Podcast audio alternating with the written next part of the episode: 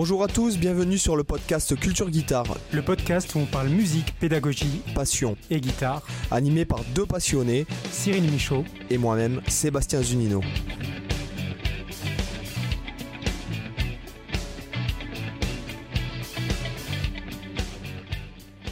Hola chicos, euh, ¿qué tal? Bienvenue dans le podcast. Salut Cyril, comment ça va? Oui, salut Seb, ça va la forme? Bienvenue à tous euh, dans le podcast. On se retrouve enfin, euh, bah, comme toutes les semaines. Enfin, toutes les semaines, euh, toutes les, toutes les huit semaines, pratiquement. Non, toutes les semaines, toutes les semaines, sois positif. Oui, oui, t'as raison. C'est que, alors, pour, je sais que, alors, tu, tu vas rigoler, mais sur ma chaîne YouTube, j'ai beaucoup plus de messages concernant le podcast que, que concernant le contenu. Donc, euh, les gens arrêtent pas En de me demander, mais qu'est-ce que vous faites de- là? Il y a plus d'épisodes. tes vidéos, ils veulent juste le podcast. Voilà, c'est ça en gros. Et euh, donc en fait, euh, bah, tout simplement parce que bon bah avec les les, les, les- comment dirais-je les les impératifs professionnels d'un côté de l'autre, plus les impératifs familiaux, etc., etc. Ouais. C'est vrai qu'on a du mal. Euh, on a du mal à trouver des créneaux et, av- et avec les invités aussi, ça, il faut- enfin, parce que bon, on a quand même cette volonté d'inviter beaucoup de gens. Et c'est vrai que ben, tout le monde, euh, comme on, est, on a tous des professions indépendantes, on n'a pas des horaires de bureau, tout ça, donc c'est hyper dur de, plus les familles et tout ça. ça, euh, c'est hyper dur de, de, se trou- de trouver un créneau qui est, en fait, qui est commun à tous, en fait. Ah ouais, et puis, puis tu vois, t'habitues les gens à avoir des super euh, podcasts toutes les semaines, puis après, dès qu'ils en- t'en fais plus, ils en veulent, ils en veulent, ils réclament, c'est normal. Et tant mieux, normal. tant mieux. Et c'est pour et ça coup, que... euh, Ça ouais, sera quand même plus simple à présent parce que moi je suis en vacances maintenant, donc euh, il y aura plus, j'ai fini le conservatoire, donc il y aura plus de facilité de créneaux pour rassurer un peu les gens. Et euh, en plus, bon, moi, je suis, en, je suis absent pour deux mois aussi. Donc, Ah je bah suis voilà, pas, au, tu fais pas d'efforts. je suis pas, je suis pas au studio pendant deux mois. Cependant, b- aujourd'hui, ben, en fait, on a trouvé une solution puisque là, je suis euh, pas chez moi, donc j'ai pas de casque sur les oreilles. J'ai pas le même micro que d'habitude. J'ai un micro USB et puis on va voir, euh, euh, on va voir comment on peut gérer ça cet été. euh, Yep. Voilà. Euh, je vais aller acheter un casque d'ailleurs, puisqu'en fait j'ai un casque, mais j'ai pas d'adaptateur. euh, comment ça s'appelle euh, Pour mettre un gros jack dans la carte son. Hum. Voilà. Donc aujourd'hui, euh, donc à l'ordre du jour, pour ceux qui, qui auront vu, euh, bon, j'ai repris un vlog journalier, quoi, voilà. Donc euh, comme j'avais fait il y a 7 ans maintenant, 7 ans, t'en rends compte, c'est. Ouais, c'est ça loin. C'est à cette époque-là qu'on s'est rencontrés d'ailleurs. Ouais, Enfin, qu'on s'est ouais. rencontrés virtuellement, puisque Ouais. on s'est jamais rencontrés en vrai, en vrai. Donc, euh, bah, je voulais un peu parler de ça. Donc, euh, donc c'est sur la chaîne. Alors, c'est pas ma chaîne principale, c'est la chaîne Sébastien Zunino Guitar School. Et là, je crois qu'aujourd'hui, on en est à l'épisode numéro 16. Donc euh, voilà, et tout est publié. Alors, tout est intégré à Facebook et publié en podcast aussi sur le podcast Sébastien Zunino Guitar School. Alors, dans certains cas, c'est pas très intéressant de en podcast. euh, bon, il y a, il y a- j'essaye de faire euh, deux tiers un tiers avec des épisodes Mm. où je parle de concepts comme nous on pourrait le faire en vidéo. Euh, mais bon voilà, au moins je publie tout partout et voilà. Et après il y aura les shorts aussi sur TikTok, Instagram et, euh, même YouTube Shorts aussi. Mais bon, j'ai voilà, pas mal de boulot. J'ai même pas encore fait les miniatures là euh, des prochaines vidéos. Enfin bon bref, c'est un boulot de fou quoi. Ouais. Ouais. Et du, du coup, euh, qui, si tu peux peut-être nous dire ce qui t'a motivé à t'y remettre Parce que du coup, avais, je me souviens plus, t'en avais fait qu'un ou t'en avais fait deux de, de vlogs au, au départ? Il y en Non, avait qu'un? en fait, euh, j'en ai fait un en 2016, euh, tous les jours pendant un an. Ouais. Et, euh, et après, j'ai réessayé quand euh, au début que je suis arrivé en Espagne. En fait, en Espagne, j'ai eu beaucoup plus de travail au niveau de la compo et tout ça. Mhm. Alors là, j'en ai moins euh, que l'an dernier, par exemple. Ah, il me semblait dernier- qu'il y en avait un deuxième quand même, ouais. Ouais, mais j'ai pas tenu, euh, j'ai pas tenu une semaine, je crois. Donc, euh, Mm. enfin, ou deux semaines, j'en sais rien. Et puis de toute façon, ces vidéos-là, je les ai retirées parce que ça me plaisait pas, parce que le contenu était pas. D'un Mm. côté, il y avait le contenu, je trouvais qu'il était pas comme à l'époque où j'étais vraiment en mode sans filtre un peu et en mode comment dirais-je vraiment, enfin. En vrai, si tu veux, c'était vrai. Alors que Ouais. quand j'avais pas la tête à ça, quand je l'ai refait, là j'ai un peu plus la tête à ça. J'ai un peu moins, j'ai moins de travail au niveau de la compo, etc. Euh, j'ai beaucoup moins de commandes cette année.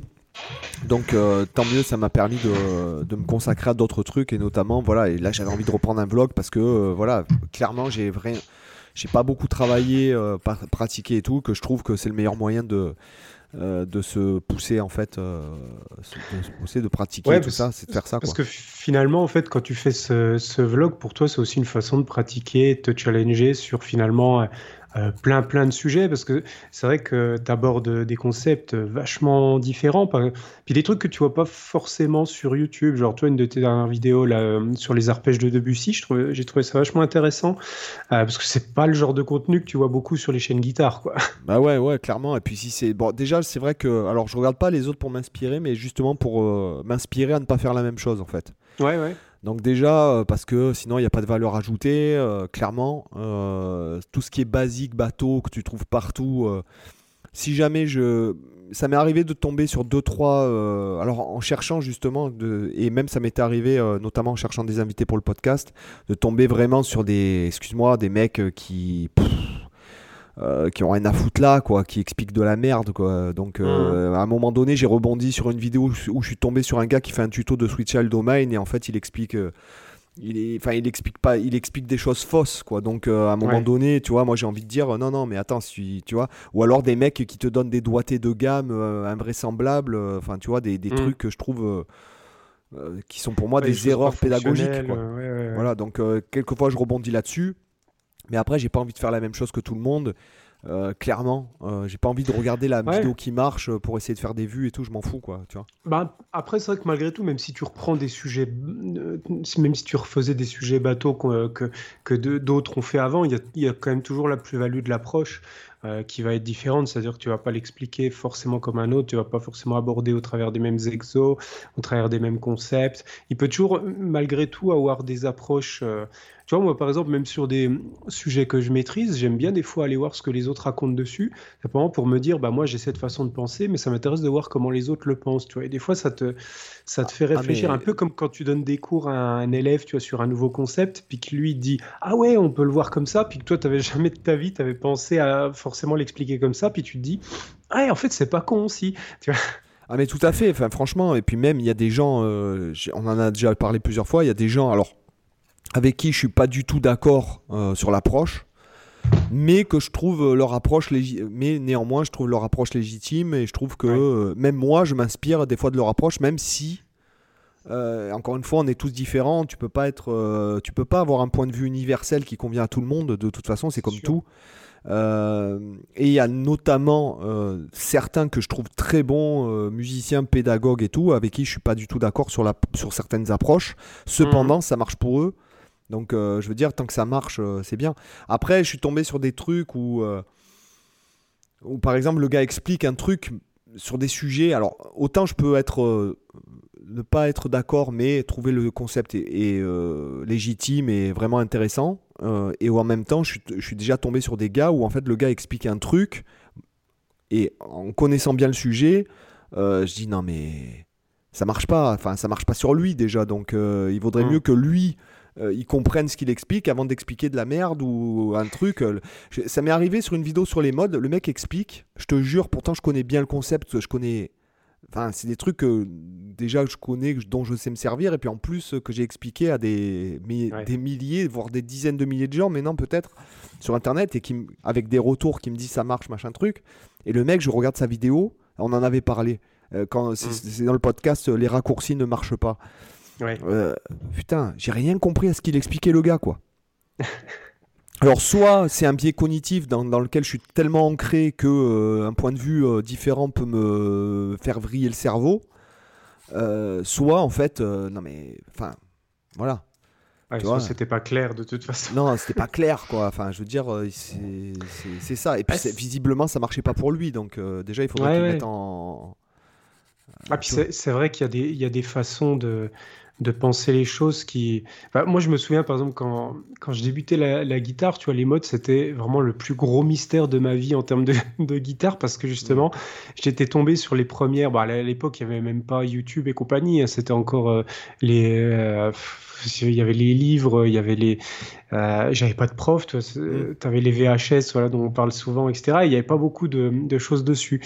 Et hum, c'est vrai que moi j'étais tombé rapidement sur les approches bah, justement que je, que je déteste euh, euh, aujourd'hui que je, trouve que c'est la pire façon de penser les gammes ou les modes, cette fameuse façon de penser en dérivation, en, se disant ah mais là tu joues tel mode, mais en fait tu es sur un autre, ou, alors sais de, de, prendre en se disant bah voilà le, le, le ionien c'est do ré mi fa sol la si do, le, le dorien c'est ré mi fa sol la, etc. Et en fait t'arrives pas à comprendre la différence. Moi, au début, tu vois, je pigeais pas, je me dis, mais attends, je comprends pas.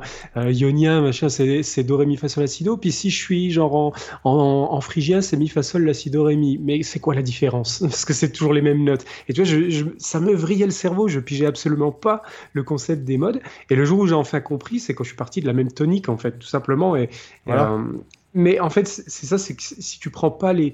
Il faut dire quand même que c'est vrai qu'il y a beaucoup d'approches qui existent en musique, mais après, objectivement, il y a quand même des choses plus valables que d'autres. oui, non, c'est sûr. Et puis j'en discutais. Des choses euh, totalement foireuses. Et c'est vrai que par rapport, au... ouais, par rapport à ça, bah, c'est un peu comme tu parlais dans.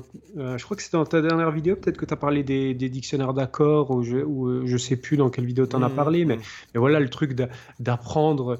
je pense que on a tous fait ça en étant débutant, de se dire ah, il faut prendre le dictionnaire d'accords, puis il faut mémoriser toutes les positions, etc. Alors que tu te rends compte que, que non, il faut juste mémoriser les, les, les, intervalles de base, puis après, tu, en fait, tu mémorises ce qui change par rapport à la base que tu connais en fait. Et, puis, et, euh, chiffrer, et comprendre le chiffrage aussi des accords, ce que ça veut dire. Euh, voilà.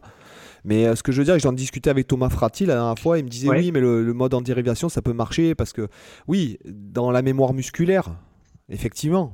Mais ce que je veux dire, quand tu, quand tu as une pensée, ce que je, dirais horizontale, c'est-à-dire dans un sens mélodique, tu es obligé de, de, donner de la valeur aux intervalles. C'est de la donner de la valeur aux notes. C'est euh, c'est comme si tu pensais, euh, par exemple, quand tu mets du vert dans, sur ton tableau, que tu te dises, ouais, ben, le vert, c'est en fait c'est du bleu plus du jaune. Non, tu penses vert comme vert dans l'absolu, et après tu, euh, tu, tu, doses avec du blanc, du noir, etc. Ou du, pour, pour faire un le vert que, que tu recherches. Quoi. Ce que je veux dire, c'est que je trouve qu'à un moment donné, les gens veulent essayer de gagner du temps ou faciliter la vie en pensant en ce qu'on disait dans un podcast, en, faisant, en passant par des raccourcis qui ne marchent pas. Parce que le fait aussi d'apprendre à penser les choses euh, clairement comme elles doivent être pensées, ça débloque d'autres choses. Euh, comme tu, viens de le dire, si tu penses les modes en visualisant les intervalles, si tu commences à visualiser les intervalles, tu t'en sers pour tout. Mmh. Euh, pour tes mélodies, pour tes accords, pour euh, euh, un arrangement harmonique, pour un arrangement, ben, tu dois changer de, position pour être dans telle ou telle tessiture en faisant un, arrangement. Ou voilà, il y a plein de, trucs qui en découlent. En fait, c'est une gymnastique, c'est quelque chose qui, c'est une quête qui te permet de débloquer tout plein de, trucs. Donc c'est vrai qu'après, bon, moi j'ai j'ai une idée arrêtée sur les choses je suis un peu direct, un peu euh, franc du collier, voire euh, politiquement incorrect dans, dans, certaines vidéos. Mais en même temps, euh, bah voilà, je veux dire, c'est comme ça que je, je me sens pas de. Enfin, en tout cas, mon but, c'est pas de plaire à tout le monde, ça, c'est sûr. Mmh. Oui, et puis c'est pas ce qu'il faut, de toute façon. Mais, mais oui, de toute façon, je suis quand même un gros partisan de l'approche ce que j'appelle l'approche en cercle concentrique. C'est-à-dire que finalement, dans l'apprentissage, tu, pars d'un petit socle au début, un petit noyau qui est, ridicule. Genre, tu connais juste euh, trois accords et tu sais faire deux notes. et puis en fait, juste ton apprentissage, c'est juste étendre ce cercle concentrique, comme quand tu jettes une pierre dans l'eau, bah, ça s'étend toujours à partir d'une même base. Et en fait, c'est vraiment ce principe-là. Euh, comme tu dis, en, musique, tout est, tout est lié, les intervalles, voilà, l'harmonisation, euh, c'est forcément lié aux gammes qui elles-mêmes sont liées à l'harmonisation.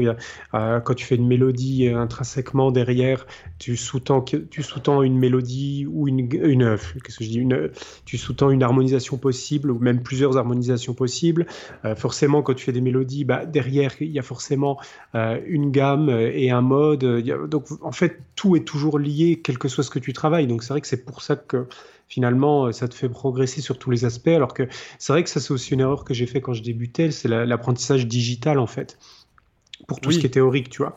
Euh, l'apprentissage digital, c'est bien pour la technique, par exemple. Encore que, il faut aussi une compréhension des, des, concepts, des mécanismes, mais malgré tout, c'est vrai que ça se prête plus à une logique des techniques. Mais quand, tu vois, quand tu débutes, en fait, des fois, tu vas. Moi, c'est ce que j'ai fait. J'ai appliqué la, logique digitale partout, en termes de théorie et en termes de, de, technique. Et du coup, c'est pour ça que ça marchait pas, quoi, parce que tu, tu, te dis effectivement, quand tu dois mémoriser des tonnes de schémas, moi, j'ai jamais réussi à mémoriser des tonnes et des tonnes et des tonnes et des tonnes de schémas de gamme, parce que c'est pas humainement possible, quoi. Au bout d'un moment, y a tellement de de gammes et de. D'ailleurs, pour la petite anecdote, est-ce que tu sais combien de, combien de gammes il existe au total en musique? Parce qu'il y a un nombre euh, existant. Fermé? Possible, ouais, un nombre fermé. en comptant tous les trucs, genre un peu napolitain. Euh... Bah, vraiment en comptant absolument tout, y compris ce qui est totalement absurde que tu n'utiliseras jamais. parce que vu qu'on a un nombre de notes fini, il y en a 12, bah, en fait, il y, a un certain nombre de combinaisons possibles. Mais de gammes de 7 notes De, de, tout, si tu comptes euh, toutes, les, toutes les gammes possibles. Vas-y, dis-moi.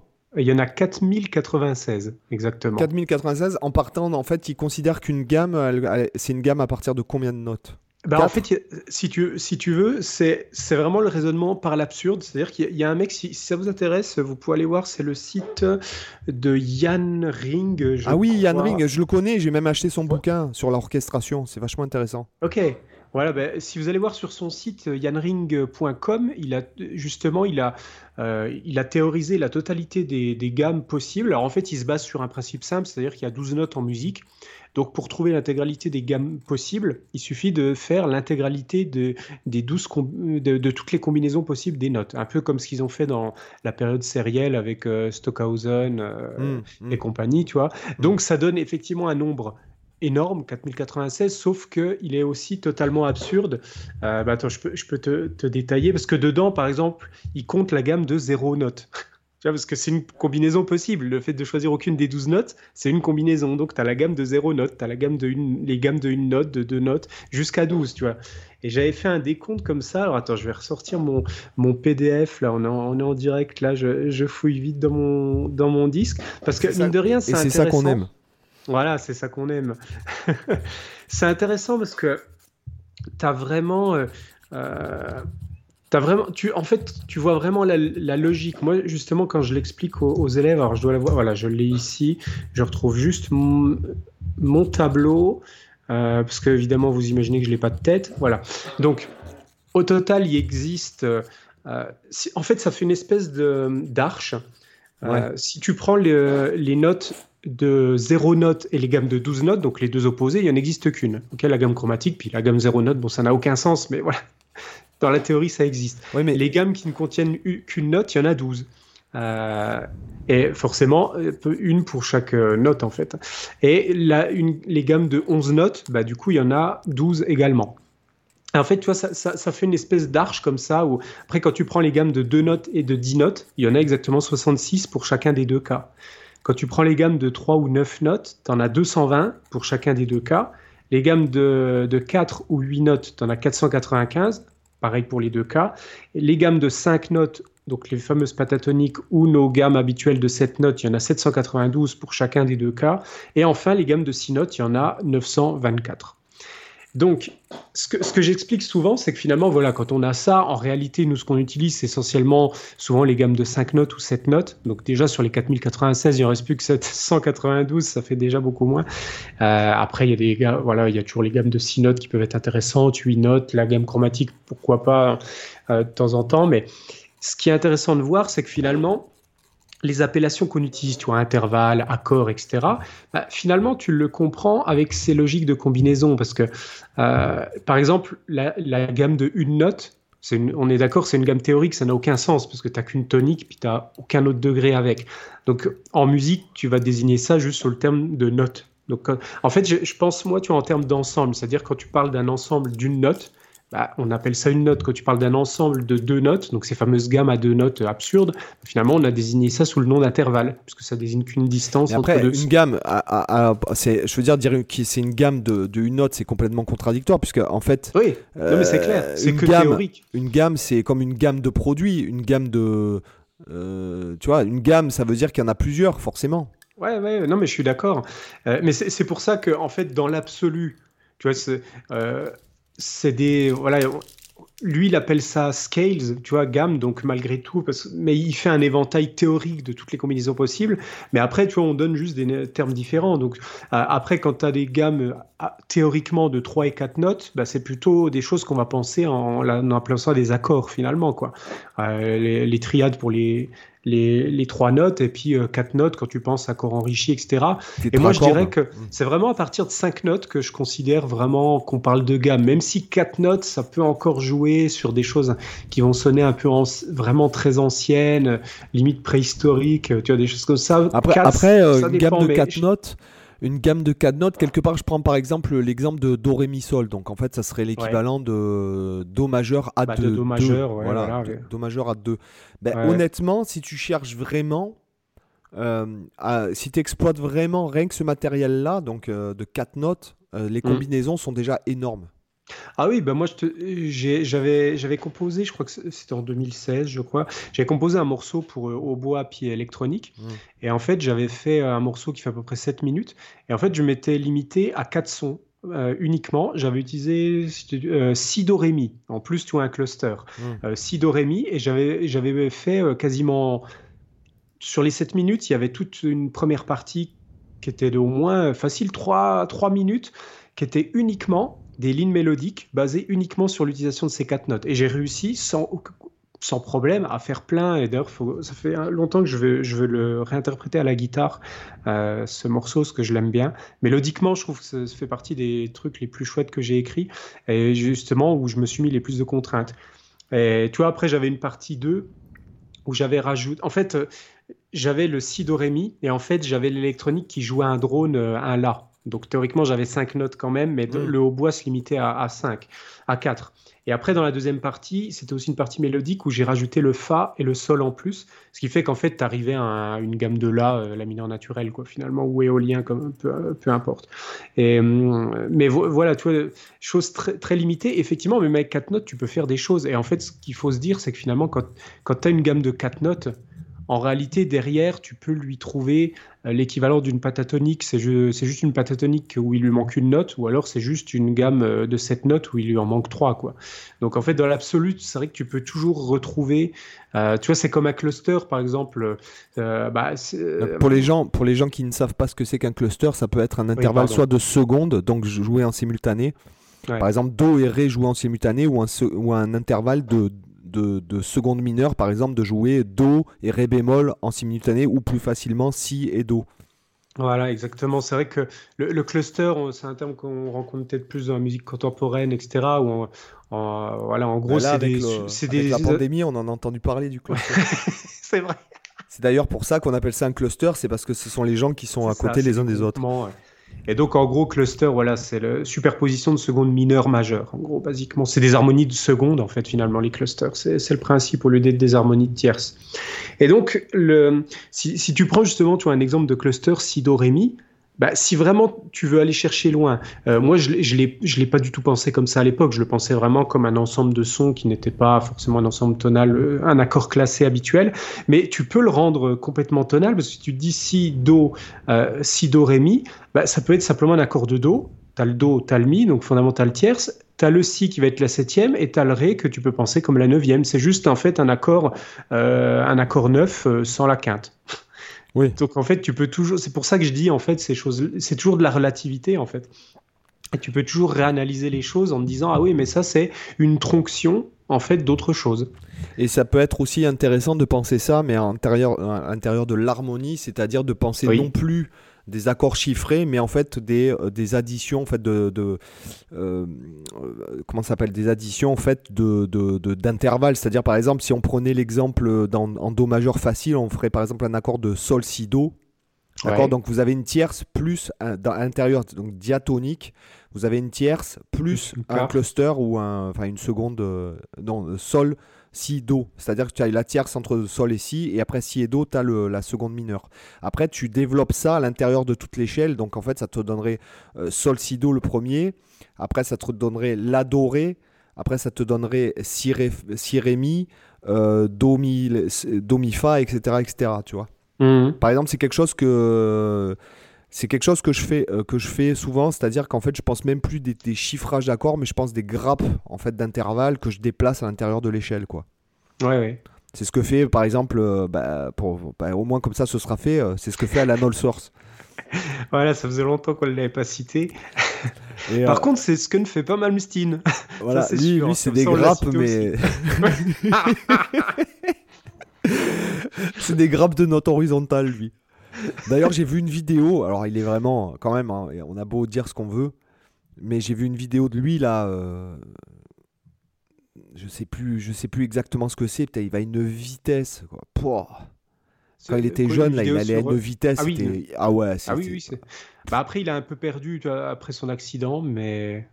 Ah ouais, Après, non, il f- est- franchement, il est respect à lui incroyable. parce qu'il a réussi quand même à retrouver quasiment son niveau alors qu'il avait la main euh, quasiment flinguée, quoi. La main, c'était la main droite, je crois qu'il s'est à moitié défoncé dans l'accident. Euh, franchement, pour lui, ça a dû être euh, mentalement, ça a dû être vachement dur.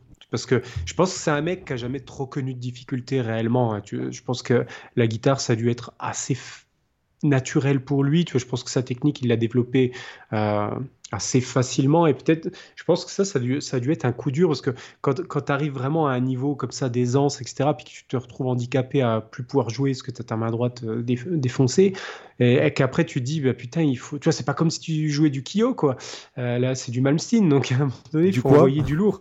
Du coup, Et du coup, euh, voilà, il- euh, comment, comment tu gères mentalement euh, Le mec, il, il est, de toute façon, il est mentalement, c'est une, c'est une bête, mais Ben oui, oui, c'est une bête. Moi, je pense aussi. hein. Je pense que c'est justement pa- parce qu'il est, il a eu des, il a, c'est parce qu'il était une bête mentalement qu'il a eu de toute façon des facilités. Oui. Aussi. Donc euh, non, non, moi je pense que, je pense que c'est le genre de gars. Et si ça se trouve, tu sais, je- tu sais, ça peut te soulager aussi à un certain stade. Hmm. Euh, tu, tu vois ce que je veux dire dans un, dans un, dans un stade où tu te dis, euh, ouais, c'est bon, ça y est. Pff, voilà, je peux passer à autre chose dans ma vie parce que bon, c'est pas comme si on n'est pas dans un gars qui est dans la recherche comme un Steve Vai par exemple, euh, parce que bon, c'est le premier qui me vient à l'esprit parce que il se renouvelle. Ah, je veux dire, ouais. il s'est toujours renouvelé. il, Ouais. Euh, il, enfin, il est créatif. euh, Enfin, du coup, enfin. Ouais, et puis il faut reconnaître que c'est aussi pour ça que euh, aujourd'hui en 2023, Steve Vai fait plus de choses que Malmsteen, quoi. c'est pas Ouais, pour ouais. rien. hein. Il fait des, là, il, a, il fait des, des, collabs. D'ailleurs, je vous invite à aller écouter le morceau de. euh, comment il s'appelle euh, je- Johan, non, Johan ou, ou Noah Nielsen, ou je sais pas, c'est le chanteur euh, claviériste de, de Dirty Loops. Mhm. Et Steve Vai, il fait un featuring dans le. Alors, franchement, le morceau est classe. hein. On dirait du Michael Jackson, euh, vachement moderne. euh, c'est très, très empreint de Michael Jackson. Et là, tu t'y attends pas. T'as Steve Vai qui pose le solo. Et là, tu fais waouh. Bravo, quoi. c'est pas le solo en lui-même d'un point de vue purement musical, il est pas énorme, mais en fait le gars arrive à amener son univers Ouais. Comme un, comme un acteur, par exemple, je prendrais, il me fait penser à Johnny Depp un peu dans un sens d'un point de vue artistique, c'est-à-dire que le gars, euh, il apporte son univers à l'intérieur d'un projet et en même temps, so- il arrive à faire coïncider son univers avec le- l'univers avec lequel il pose euh, son, son, son truc. Et euh, en fait, ça sublime, le- ça sublime tout, quoi. Voilà. Mm. Tu vois, ça me fait vraiment penser à Johnny Depp, notamment, tu sais, dans ce film, tu sais, qui est, je sais pas si tu l'as vu, c'est les, anim- les animaux fantastiques, les animaux fantastiques. je lis trop de commentaires sur YouTube, parce qu'il y a des fois, il y a des commentaires, t'hallucines, quoi. Les animaux, donc les animaux fantastiques, et euh, dans les animaux fantastiques, et, euh, et en fait, dans le premier euh, volet, donc c'est une suite de Harry Potter, quoi, tu vois, et dans le Mhm. premier volet, bon, bah, c'est cool, tout ça. Et dans le deuxième, t'as Johnny Depp qui arrive, et tu fais, ouais, ok. Voilà. Bon, ça c'est Johnny Depp et les animaux fantastiques en fait. Ouais. Tu vois ce que je veux dire? Et là, c'est un peu pareil sur Yo- Johan, non, Yona euh, ou Johan euh, Nielsen, Nilsson, je crois. Vous allez voir, euh, le morceau s'appelle. Enfin, vous mettez Johan Nilsson euh, Steve Vai sur YouTube, vous allez trouver. euh, et quand Steve Vai il rentre, tu fais ouais. pff, voilà. Ouais, c'est parce qu'aussi, il a, un- en fait, il a un univers personnel tellement puissant qu'en fait, même quand il fait des collaborations avec les autres, en fait, tu reconnais Steve Vai. euh, il pourrait jouer dans n'importe quel style. euh, il pourrait faire une collaboration sur n'importe quel type de morceau. Voilà, il t'apporte, comme tu dis, le- il apporte son univers avec lui parce que justement, il a un univers extrêmement développé en fait. Ah ouais, ouais. C'est pour Et, ça. et donc même dans Polyphia. Oui, je suis d'accord. Dans Polyphia, effectivement, il a fait un quand il y a featuring. Steve Vai qui arrive, en fait, t'entends plus du tout Polyphia. Tu te dis, ah ouais, c'est du Steve Vai maintenant. Ouais, ouais, non, mais c'est ça. Et, et puis en plus, il y a tellement. Là, j'ai regardé une, euh, une personne qui a, qui a filmé un concert de Steve Vai pendant la tournée européenne qu'il a fait le, Ouais. en juin, là, je crois. D'ailleurs, il est passé à Barcelona euh, euh, le 2 juin. Je voulais aller le voir. Bon, finalement, ça s'est pas fait. Mais il est. il y a un truc, quoi. Il a un truc. Il a le Mm. truc en plus qui s'apprend pas, en fait. Ouais. Tu vois ce que je veux dire? Il a. euh, C'est la classe, quoi. Ah bah c'est ce qui fait les grands. c'est la marque de fabrique des, génies, quoi. C'est une Des classe, c'est une, une prestance, c'est un charisme qui. Ah, faut dire qu'il est charismatique, ouais, c'est clair. il est, euh, il est, c'est la classe. Voilà. Ouais. Même, même si t'aimes pas la musique, parce que bon, musicalement, d'un point de vue musical, j'aime pas tout, tu vois. Mhm. Et même, j'ai envie de te dire que il y a certains morceaux qui me plaisaient il y a quelques années et qu'aujourd'hui euh, qui me plaisent moins. Et puis néanmoins, tu dis bon, même si ça te plaît pas, tu es obligé de reconnaître que le gars, il est, euh, Bah, c'est encore quand même le, le- peut-être le dernier guitar hero existant qui réussit encore à scotcher euh, le monde entier avec son Hydra, là, son dernier, les- avec les, les différents morceaux qu'il a fait quand il a le bras dans le plâtre, quand euh, sa technique des, des bends sur les accords, des, mm. Le mec, euh, voilà, il, il t'a sorti trois vidéos, il t'a révolutionné le truc euh, trois fois, euh, alors que voilà, c'est un mec euh, des années 80 et tu te dis euh, maintenant c'est les jeunes générations qui révolutionnent le truc. Bah non, Steve Vai il débarque, il te, il te démonte tout, il te met, remet tout le monde d'accord. Alors c'est pour, honnêtement, c'est le c'est le seul dans ce cas-là des guitar héros des années 80 qui est encore capable de faire des trucs comme ça parce que Satriani, bon, il, euh, moi j'aime beaucoup Satriani, mais il fait rien de de surprenant depuis euh, les années 90, je dirais quasiment. Moi, je dirais que. c'est assez constant chez lui. Il n'y a pas de grosses surprises, de grosses innovations. Il sait ce qu'il fait, il, fait, il le fait bien et il se contente de faire ça, quoi, comme Malmsteen. Enfin, non, Malmsteen, lui, il le fait de moins en moins bien en plus, malheureusement. Mais... Mais non, mais c'est vrai qu'après, euh, bon, même, en fait, il y a des trucs, des, che- des, on va dire, on dit des chevaux sacrés, c'est ça? Euh, Ouais. Des monstres sacrés auxquels tu, tu peux pas toucher parce que Ouais, même ouais. Steam, il a tellement euh, fait rêver les gens qu'à un moment donné, tu te dis, ça trianise pareil, mais après, d'un côté, Ouais, mais tu vois, ils sont, c'est c'est pas pareil parce que, euh, effectivement, Satriani, Steve Vai, c'était un peu les grands noms, mais je trouve que Steve Vai reste plus, alors que Satriani est plus. Après, c'est vrai que Satriani est plus dans le retrait, je trouve, euh, que Steve Vai. Après, moi, Satriani, je suis pas. Je suis- J'aime beaucoup plus l'univers euh, et la musique, la composition, que le jeu du guitariste même. Voilà. Moi, euh, Ouais, ouais. la- le- Ouais, je je trouve- peux j'aime le mélodiste, euh, j'aime euh, le compositeur, j'aime le visionnaire, Mm. euh, j'aime le pédagogue, mais après, le guitariste en lui-même, c'est pas quelqu'un qui me fait. moi, par Bah, Après, exemple, ces, ces trucs en legato là, ces, ces- Ouais. ces grappes, en fait, on pourrait dire que c'est même, ce sont même des grappes qui sont. Ça, pour moi, c'est c'est trop aléatoire, je trouve. Enfin, voilà, moi, c'est ce qui me choque parce que euh, voilà, je, je- c'est par rapport à ce que j'écoute, ce que j'aime et tout, Mhm. et ça me choque euh, de- d'avoir des grappes de legato comme ça qui sont pas, qui sont dans l'absolu, euh, dans le, dans le tempo, mais qui sont pas dans le rythme en fait. Mm. C'est ça que je veux dire. Et je veux pas, euh, voilà, je veux pas. De toute façon, je m'en fous si ça vous convient pas ce que je dis, j'en ai rien à foutre. Mais ce que je veux dire, c'est que Voilà. j'ai pas envie d'offusquer les gens, mais je préfère 100 fois quand il fait ses thèmes ou même quand il joue le blues parce qu'il il joue pas, Oui. pas si mal le blues euh, comme Malmsteen, alors que Steve Vai ne joue pas le blues. Ouais. Euh, ce que je veux dire. Malmsteen joue super bien le blues, hein, même mieux que Satriani, je trouve. Ah ben oui. Il oui. suffit de t'écoutes le morceau Blue de Malmsteen, c'est une tuerie absolue. Il faut l'écouter dans. Alors, faut pas l'écouter dans la version album parce que, en fait, Malmsteen, il a une fâcheuse tendance à détruire ses morceaux.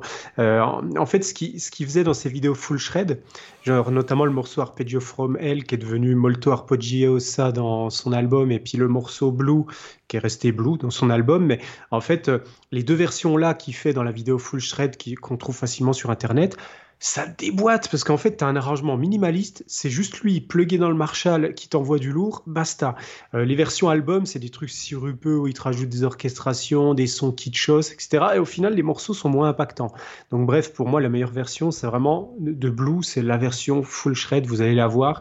Et il te fait l'introduction du morceau, c'est juste un, pauvre legato euh, sol là qui alterne sol là. Et en fait, il te joue juste ça, mais tu dis, putain, ça déboîte. Parce qu'en plus, tu- le truc, mais c'est là, c'est là que tu vois que ces mecs-là, ils sont, ils sont géniaux parce que voilà, ils te, ils te tapent donc juste ce legato, euh, ce tri- enfin, plus qu'un legato, c'est un tri pour être plus précis. Il te fait un tri sol là, donc sur la corde de sol, mais il le fait en étant à la main droite, en basculant sur toutes les positions micro, sur ces cinq positions micro, tu vois, il balaye les cinq positions pour en fait faire varier le timbre de son tri pendant qu'il le fait. Putain, mais c'est super intelligent, tu vois. c'est- Ouais, tu le vois. C'est- D'ailleurs, c'est la seule fois où j'ai vu quelqu'un faire ça, en fait. C'est- Alors, sûrement que d'autres l'ont déjà fait, mais en tout cas, moi, c'est la seule que je connais. Et tu l'écoutes dans la vidéo, tu entends cet effet, tu vois. Ça donne un, un effet, je sais pas comment le décrire, faut l'écouter, mais et après il te tape un bend monstrueux, enfin voilà, il te joue trois notes, c'est bon, il pourrait s'arrêter là, t'es déjà, es déjà sur le cul, tu te dis je peux pas faire mieux quoi.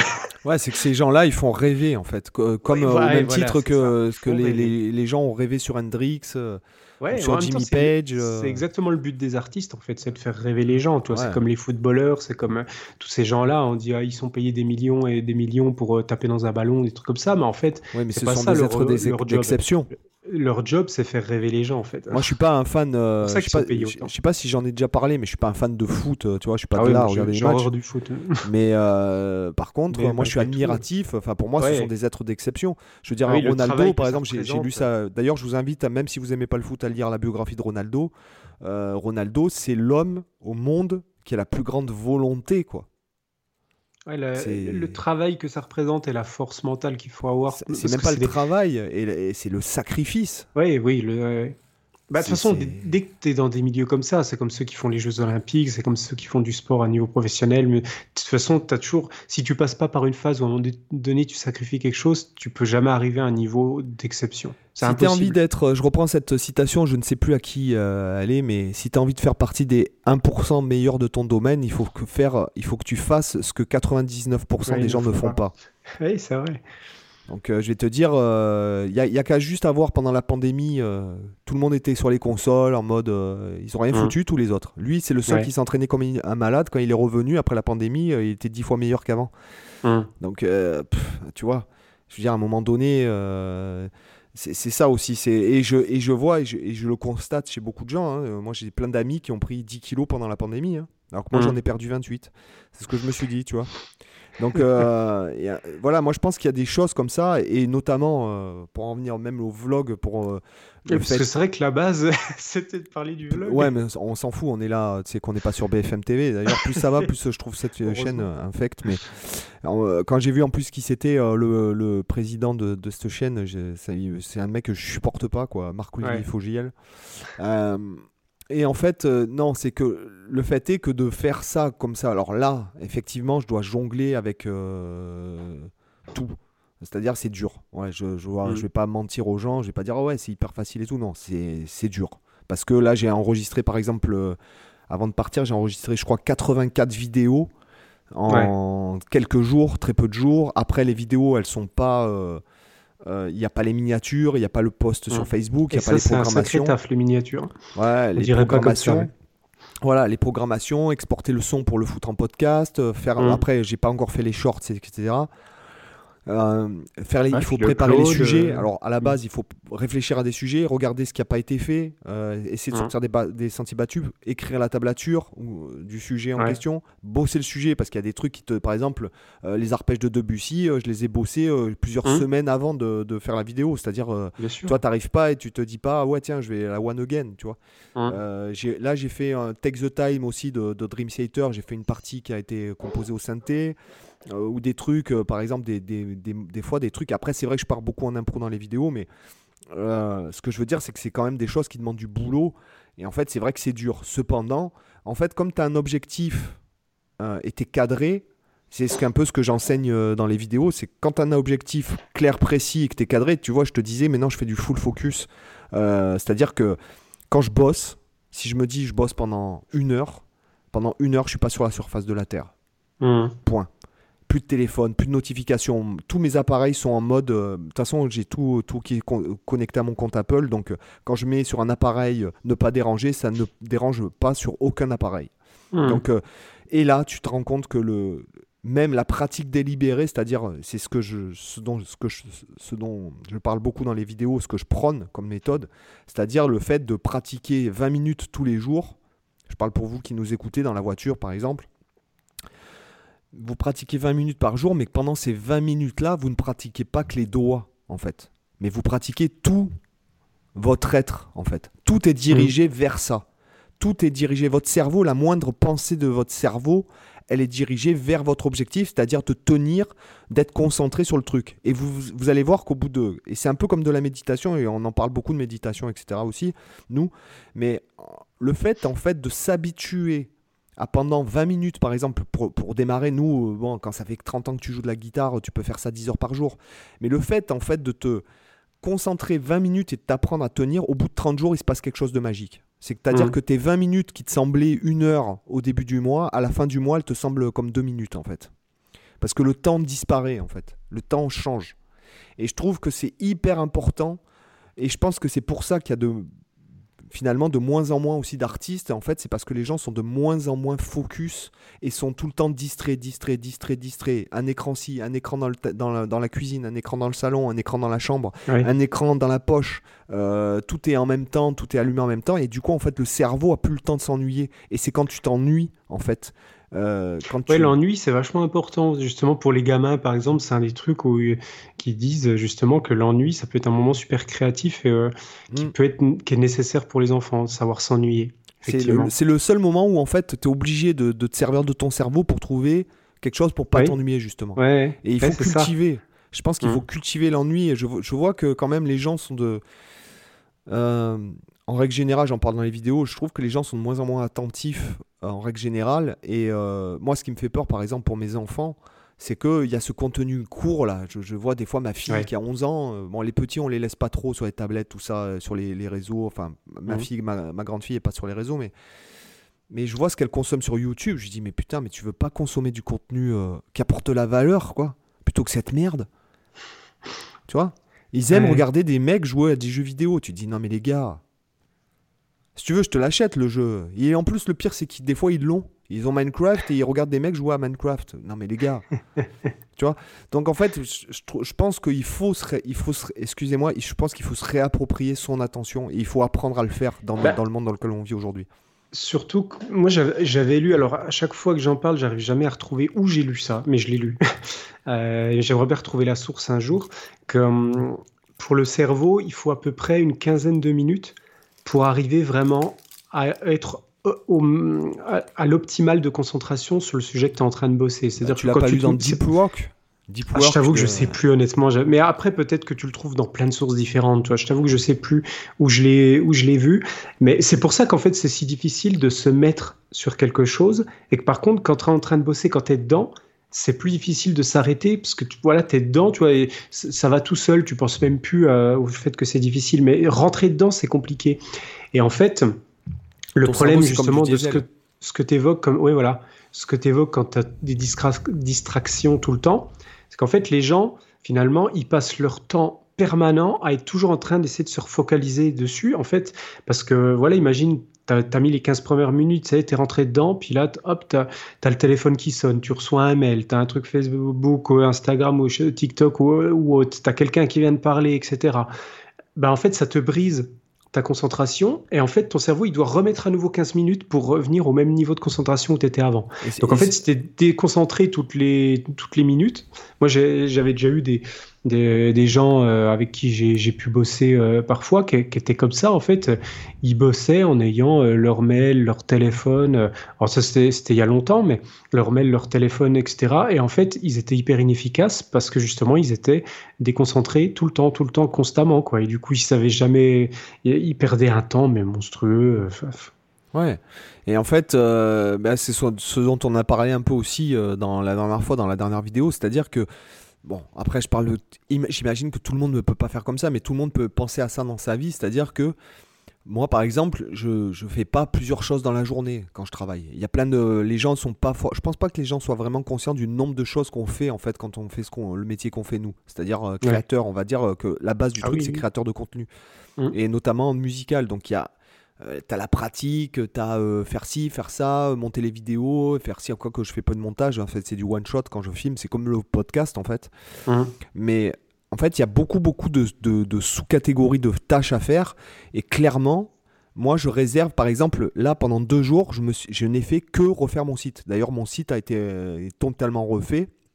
Voilà, j'ai mis deux jours et j'ai dit je fais que ça quoi. Mm. Voilà, que ça. Le jour où je vais me mettre à faire les, pro- les publications, les programmations, les miniatures, ce sera que ça. Euh, à part la pratique où je pratique tous les jours, c'est vraiment mon truc que je fais tous les jours, tous les jours, quoi que je fasse à, à côté. Mais je, vous êtes beaucoup plus efficace quand vous, dans- Oui. vous, vous faites, par exemple, si jamais vous vous dites, euh, je ne sais pas, enfin, je sais, pas, j'ai pas d'exemple qui me viennent à l'esprit, mais je trouve que c'est beaucoup plus simple de faire une tâche par jour, très importante, avec des petites tâches, par exemple, comme pratiquer, des trucs, euh, je sais pas, ou faire du sport, ou j'en sais rien, mais se consacrer, si tu as beaucoup de choses à faire dans la semaine, à te consacrer une journée par tâche, parce qu'en fait, ce que tu disais, c'est que ton cerveau, en fait, il met un quart d'heure pour entrer dans le truc, et, et vraiment couper le truc. Et je suis pratiquement sûr euh, que quand tu coupes ton, quand tu es en focus aujourd'hui et que tu fais ta, la tâche, je pense que une heure de travail, ça équivaut à 4 heures de travail euh, dans lequel tu serais interrompu. Ah oui, oui, non, mais ça c'est clair. Et euh, ce que tu dis, c'est important effectivement aussi le, le fait d'être un peu monotache. D'ailleurs, le cerveau est pas capable de, d'être efficace sur plusieurs tâches simultanées. C'est le, fameux truc euh, comme quoi les, hommes peuvent se concentrer sur un truc à la fois, alors que les femmes sur deux, bon, c'est du bullshit parce qu'au niveau du cerveau, on n'a pas la capacité d'être focalisé sur deux choses à la fois. Donc euh, ça, c'est scientifique, ça, c'est indiscutable. Et du coup, c'est vrai que moi, j'ai beaucoup ce phénomène-là, tu vois, exactement comme tu dis. Moi, c'est même encore plus, c'est-à-dire que quand je suis vraiment dans un truc, euh, moi, j'ai même du mal à changer de phase. C'est-à-dire que là, tu vois, par exemple, ça fait euh, une semaine et demie quasiment que je suis sur une composition pour une de mes chaînes YouTube, là, et que je fais que ça. Et en fait, tant que j'ai pas réussi à finir ce morceau, j'arrive pas à changer de projet parce que, parce que sinon, j'ai mon esprit qui est parasité par le fait que j'ai pas fini cette compo. Et du coup, je peux pas me mettre sur la guitare, je peux pas me mettre. Bon, j'ai fait quand même une journée où j'ai filmé cette vidéo pour ma chaîne YouTube, là, qu'il faut que je mette en ligne. Mais, mais sinon, je suis vraiment là-dedans et des fois, tu vois, après, je vais avoir des périodes où je vais être sur la guitare pendant trois semaines, je vais faire que ça et je vais faire aucun autre truc. Puis après, je vais, je vais repasser sur euh, autre chose. Mais c'est vrai qu'on on est, on, fait beaucoup de choses. Alors nous, c'est aussi particulier, c'est qu'en plus, on a plein de projets parallèles. C'est vrai que si on était que guitare, guitare, ça, ça limiterait des, tu vois, comme peut-être d'autres collègues font vraiment que leur chaîne YouTube guitare et font que de la guitare, ça simplifie un petit peu plus. Nous, c'est vrai qu'on compose, on, on, a des chaînes même des fois qui sont pas du tout liées à la musique ou, autre chose. Donc, euh, donc voilà, forcément, ça rajoute encore des choses par-dessus. Et c'est vrai que des fois, faire des changements drastiques comme ça, entre se dire, voilà, là, je suis en train de composer un morceau, puis après, je vais faire des miniatures YouTube, et puis après, je vais, euh, je sais pas, écrire, euh, écrire des, une page de vente pour un produit, etc. En fait, c'est des, des mondes tellement différents qu'en fait, tu vas passer de l'un à l'autre, tu as besoin d'un temps en fait, d'adaptation. Tu peux pas euh, voilà, passer d'un coup à un truc où tu es en train d'écrire une page de vente, puis après enchaîner de, de, faire de la théorie musicale, etc. y a, la rupture est un peu brutale. Et c'est des activités tellement différentes, en fait. Alors, après, c'est peut-être mon expérience personnelle qui fait que moi qui aime pas trop le changement, ça aide pas. Mais peut-être que pour d'autres, c'est pas un souci. Tu vois, ils peuvent peut-être changer brutalement, mais malgré tout, je trouve qu'il y, y, a besoin un petit peu de, de une fois que tu as fait une tâche, de laisser un peu disperser les choses, tu vois, de laisser un peu sortir l'énergie, prendre un temps pour faire quelque chose qui n'est pas de l'ordre du travail, tu vois, se détendre, etc peut-être du sport ou des choses comme ça. Puis après, vraiment se mettre sur la nouvelle tâche pour vraiment avoir le temps en fait de vider le cerveau de tout ce que tu as réfléchi pour la tâche d'avant, tu vois. Oui, pas la que ça à te parasiter dans la nouvelle. Ouais. Comme dans un, enfin un PC, parce que bon, ça, c'est- Oui, oui, la, La mémoire, mémoire résiduelle, c'est ça. Ouais, ouais, c'est ça. Parce que la RAM. en parlant, en parlant juste, euh, juste une petite parenthèse pour parler de Microsoft euh, PC et de PC. euh, là, le- par exemple, mon Skype, tu sais pas pourquoi, il a fallu le réinstaller. Ouais. Microsoft, franchement, je, pff, je- tu vois, je peux, je- tu vois. Là, les gens quand ils me demandent, non mais les gars, prenez Apple quoi. Alors les mecs ils vont me dire ouais mais ça coûte cher, machin et tout. Oui mais le temps que tu perds sur ton PC sur 5 ans, tu as largement rentabilisé. Normalement, si tu es un professionnel, tu as largement rentabilisé ton temps, le temps que tu as perdu sur ton PC au bout de 5 ans. Ouais, après, ça dépend des expériences. Euh, franchement, moi, j'ai mon PC, bah, que euh, jamais, j'ai pas de soucis. Oui mais tu euh, mets, ouais, mais tu, moi- tu mets les doigts dans- sous le capot. Toi. Bah, Il y a plein de gens qui touchent pas. Pas réellement, hein. moi je, je, je touche pas, je l'ai installé euh, la première fois parce que je l'ai acheté sans système d'exploitation, comme ça ça coûtait moins cher, puis je l'ai acheté pour 30 balles le système d'exploitation, puis c'est la seule chose que j'ai faite, mais après je fais pas, moi ça me saoule euh, l'informatique pure et dure, donc je fais pas de maintenance particulière. Euh, Disons que ouais, ça dépend des expériences. Quand j'étais euh, plus jeune, euh, j'ai toujours été sur PC, et, euh, et c'est vrai que selon les systèmes, j'avais des fois des problèmes, effectivement. Après j'avais souvent des systèmes piratés. ça fait pas depuis si longtemps que j'ai des Windows officiels. Peut-être euh, pas une dizaine d'années que j'ai vraiment des Windows officiels. Mais euh, j'avais plus de soucis avant. Mais c'est vrai que, pour te dire, j'ai mon meilleur ami qui est développeur informatique. C'est son métier, vraiment l'informatique depuis toujours. il a toujours détesté Windows. Il était sur Linux depuis la nuit des temps. Et il m'a dit, j'ai lâché Linux pour revenir sur Windows, parce que maintenant Windows c'est relativement stable et c'est même mieux que, Linux. Quand, quand je l'ai vu revenir sur de Linux à Windows, je me suis dit, ah, quand même. Euh, mais depuis Windows 10, honnêtement, Windows, c'est pas mal et ça plante pas trop. Après, c'est comme tout, ça dépend des expériences. Tu vois, moi, les expériences que j'ai eues avec Apple, c'était une catastrophe. Jamais de la vie, je reviendrai sur Apple à cause de ça. Tu, dis que ça, tu rentabilises le temps. Euh, l'argent, moi, honnêtement, j'ai pu se gâcher mon argent parce que leur putain de chargeur de merde de, de, de, de, de portable, euh, pas de téléphone, hein, je parle, mais vraiment des MacBook Pro. Euh, je leur en ai racheté au moins 7 ou 8. Ils ont tous cramé, ils sont tous défoncés en, quoi En 4-5 ans? Non, peut-être pas 8, mais en 4-5 ans, franchement, j'en rachetais plus. Ouais, j'en rachetais, mais un ou deux par an, quoi, à 80 balles leur chargeur de merde. Alors que là, j'ai mon PC depuis euh, quasiment 4 ans le chargeur, il est parfait, il n'a pas bougé d'un poil. J'ai jamais eu à racheter un chargeur Windows de ma vie. Les Mac, euh, là c'est pareil, on a un iPad, le chargeur c'est déjà le deuxième euh, qui crame, qu'on est obligé de changer. Le téléphone c'est pareil, tous les. Bah, en fait, c'est juste les câbles se désintègrent au, au moment, tu sais, à l'endroit où tu branches sur l'iPad. En fait, le, câble se désintègre au bout ou alors à la base. Mais et ça le fait sur les iPads, ça le fait sur les chargeurs des Mac Pro, et c'est pareil pour plein. De, moi, j'ai plein de collègues qui ont ont eu les mêmes soucis. Leurs chargeurs se désintégraient systématiquement. Même, j'ai eu même deux collègues avec des MacBook Pro. Leur PC a carrément implosé parce qu'en fait, la batterie, elle a, elle a.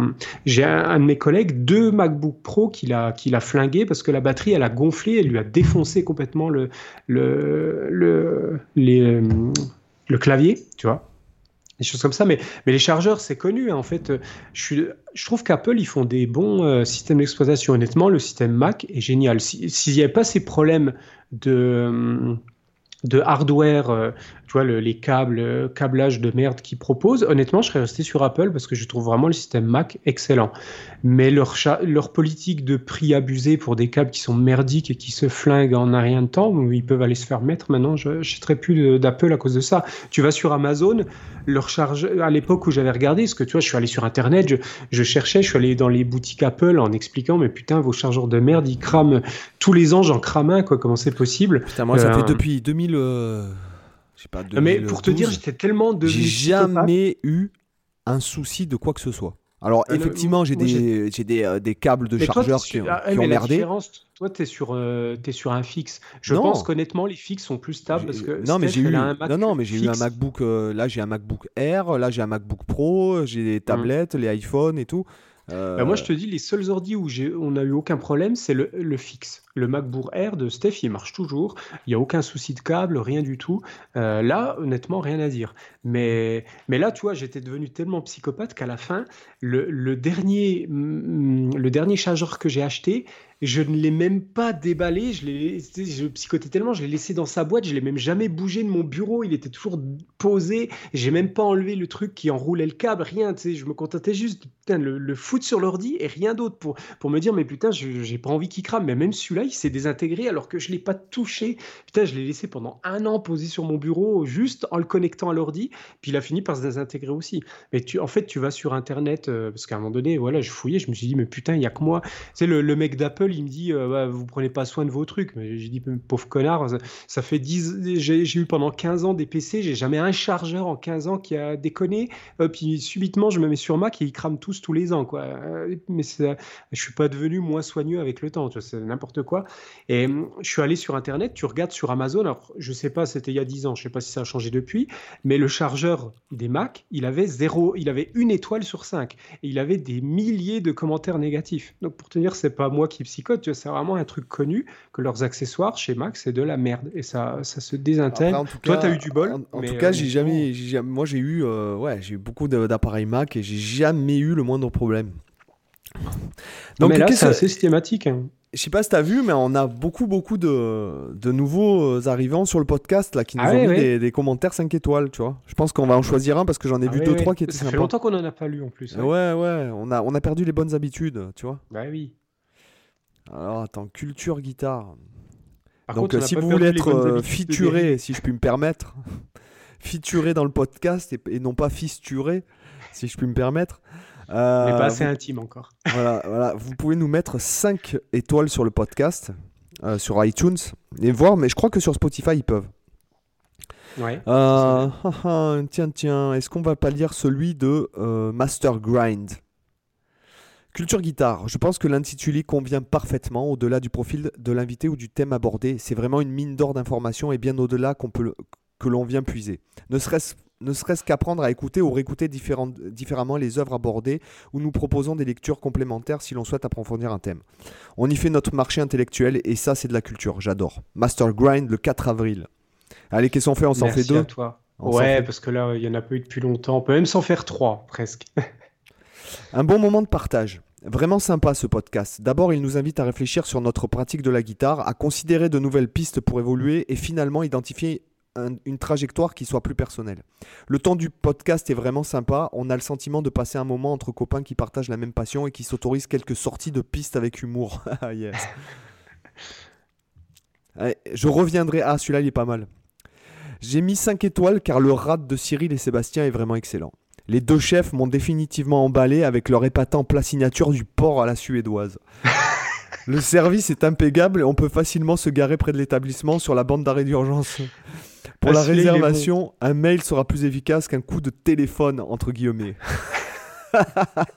Ça, c'est le mec qui a repéré tous les, tous les fils rouges du podcast. euh. Ouais, c'est clair. L'AF win le 25 janvier 2023 et celui d'avant c'est F. Alors j'ai pas dit son pseudo parce qu'il a fait FBVJHJFYFKHY. Ah. Donc, donc merci les gars, franchement euh, c'est avec Ah, plaisir. merci à vous, puis euh, merci à ceux qu'on n'a pas encore lus, hein, mais on va vous lire. Ouais, ouais, on va Merci vous à lire ceux qui dans- voilà. Rajouteront des, des nouveaux commentaires également. C'est vrai que ça fait, ça fait plaisir. hein, ça- c'est- on- Ça- Moi aussi, c'est vrai que j'ai souvent des échos euh, du podcast de mon côté, que ce soit sur ma chaîne ou par mail ou autre. Ça fait toujours plaisir hein, de voir que ça plaît aux gens et que ils vrai- aiment nous écouter finalement. C'est vrai que tu as tendance. euh, bon, euh, moi, c'est vrai que j'écoute beaucoup de podcasts, pas, forcément, pas forcément la- la- en, en rapport avec la musique, mais c'est vrai que tu as tendance à t'attacher aussi au. Quand Oui. les gars sont nature et tout, tu as tendance à t'attacher. Même des fois, tu rigoles, Ouais, tu es là tout seul avec tes écouteurs. Tu es, en train en de courir, puis là, tu te commences à te marrer tout seul. Et les gens ils te regardent bizarre en se disant Mais qu'est-ce qu'il fout celui-là Tu vois, ou tu es en voiture, tu rigoles. Voilà, c'est un peu. euh, Je trouve que le format audio, tu vois, c'est c'est un autre feeling que la vidéo. Je trouve bizarrement que c'est plus attachant le format audio que le format vidéo. Je sais pas pourquoi, mais toi, le fait vraiment d'avoir la personne dans tes oreilles, d'écouter au casque le podcast, puis t'as que l'audio, tu... je sais pas, c'est très différent de regarder une vidéo où finalement tu t'attardes plus sur le visuel que l'audio. Et je trouve qu'il y a une plus grande proximité avec le format podcast qu'avec le format vidéo, étrangement. Euh, C'est mon ressenti, je saurais pas trop de réellement décrire Ouais, pourquoi ouais, j'ai c'est ce- peut-être aussi parce que, comme la, la vue, j'imagine, euh, je suppose, hein, je suis pas, euh, attention, mais euh, j'imagine que la vue, elle te prend beaucoup, beaucoup d'énergie sur le cerveau. Ouais, elle est prioritaire à l'audio. Voilà, et en fait, euh, du coup, c'est d'ailleurs, c'est pour ça que je vous invite à, à jouer les yeux bandés, en fait, pour faire travailler votre oreille, Ouais. ou quand vous travaillez votre oreille au piano, je vous invite à le faire les yeux bandés pour, en fait, euh, supprimer Mm. euh, le, le sens, euh, voire bouchez-vous le nez, peut-être aussi, si jamais vous vivez dans un endroit où il y a des vieux slips qui traînent, pour éviter que vos sens soient parasités, votre oui, soit parasi- parasité par, par votre odorat et votre vue, quoi. Voilà, non, je déconne, mais ce que je veux dire, c'est que c'est vrai que la vue, je pense que c'est un, un sens qui prend beaucoup d'énergie et du- le fait d'avoir euh, que l'oreille, euh, ça te permet de. de euh, puis c'est subjectif. Tu t'imagines peut-être la tête des gars. euh, tu... Alors que la vidéo, bon. Et puis après, il faut savoir que. Mm. peut-être des fois il y a des gens bah, simplement comme ta gueule elle leur revient pas ils préfèrent t'écouter que te regarder quoi Parce que, ce qui me dérange pas dans l'absolu moi perso voilà Ah non, mais c'est vrai ce que tu dis avec la vue, c'est important parce que euh, même des fois, la vue, ça peut même être un problème parce qu'en fait, tu es moins à l'écoute de ton corps. Moi, je m'en rends euh, encore maintenant, tu vois, ça m'arrive de, me rendre compte de ça. Pourtant, j'ai l'expérience et je, suis conscient de ce genre de choses. Mais des fois, tu vois, quand je travaille certaines choses, je reviens à cette expérience justement de travailler les yeux fermés, ce que je me dis, en, en, fermant les yeux, je me rends compte, par exemple, d'un de, d'un excès de tension ou, ou, alors tu vois j'avais une épaule levée alors que je m'en suis pas rendu compte.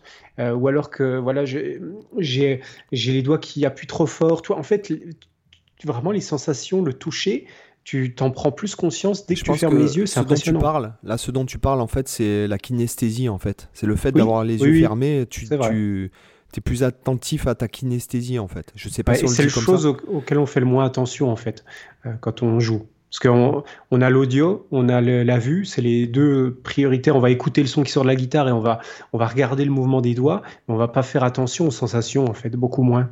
Sauf quand elles sont extrêmes et qu'il y a des douleurs ou des choses comme ça, quoi. Et je remarque aussi en regardant les vidéos, parce qu'en fait, là, euh, comme je là, j'en ai filmé une euh, 84, là, et après, je les regarde même pas. Enfin, il, faut que, il faut que je sois franc avec euh, totalement transparent. En fait, je les regarde pas. Et c'est vrai qu'après, je les regarde souvent une fois qu'elles sont en ligne, quand des gens mettent Il des les filme pas non plus d'ailleurs, hein, c'est une IA. Voilà, c'est une IA, ouais.